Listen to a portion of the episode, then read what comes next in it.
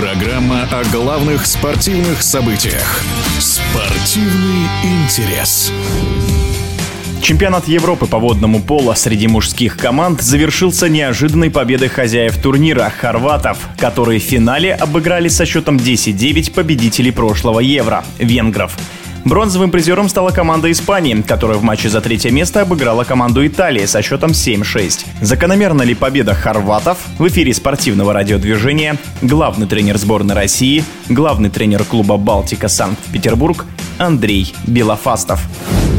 В целом, конечно, сенсация. Фаворитами чемпионата этого не были. Хотя были четвертые на мире. У них тоже идет определенная смена поколения. Один из лучших поддержек нападающих, Вукичевич, получил травму и не смог принять в этом чемпионате Европы. Возрастные игроки, центральные нападающие и нестабильные молодые игроки. Но в целом, как показал этот турнир, играя дома, продемонстрировали огромную самоотдачу, силу воли. Настрой команды был сумасшедший. И, конечно, небольшая благословность судей в четвертьфинале и в полуфинале привели команду Хорватии к золотым медалям. Из игроков я бы отметил трех игроков. Это, безусловно, вратарь, это центральный нападающий Вырлич и наш Константин Харьков. То есть Беч, Вырлич, Харьков – это ключ успеха этой команды к золотым медалям чемпионата Европы. Есть ряд отдельных других игроков. Команда в целом э, ровная, боеспособная, но вот эти вот три человека огромный вклад в победу своей команды провели. И, конечно, очень приятно, что наш Харьков,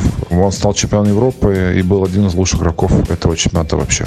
Какие команды вам понравились на этом чемпионате Европы? Это в первую очередь команда Венгрии. Я считаю, это открытие этого чемпионата. Команда привезла молодой состав, э, сменился тренер Золдварга, принял команду. Очень ровно, очень качественную игру они продемонстрировали. И, насколько я помню, даже ни одной игры не проиграли, не считая финала. Ну, финал это, как говорится, финал, поэтому ряд игроков, к сожалению, из-за нехватки опыта, я бы так сказал, что команда Венгрии, наверное, до золота не дотянула, хотя в целом в чемпионате играла очень красиво, очень стабильно и заслуженно играли в финале. Испанцы, я, честно говоря, думал, что они тоже будут в финале, потому что все-таки чемпионы мира, у них очень ровный состав, сыгранная колоссальная, вратарь хорошо стоит. Но, как показали полуфиналы, все-таки венгры их обыграли обыграли заслуженно. Команда Италии очень боеспособная команда, она также из-за ряд травм ведущих игроков, некоторые игроки не приехали, поэтому, можно сказать, команда была немножко ослаблена, хотя в целом я тоже считал команду Италии фаворитами. Но очень сложно проводить 2-3 мощных турнира.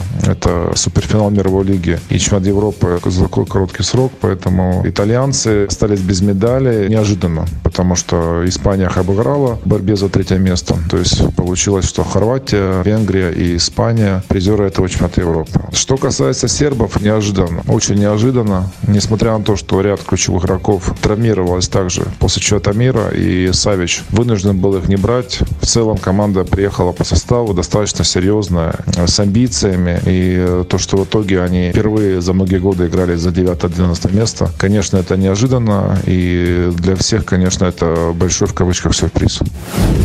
В эфире спортивного радиодвижения был главный тренер сборной России по водному поло, главный тренер клуба «Балтика» Санкт-Петербург Андрей Белофастов. Спортивный интерес.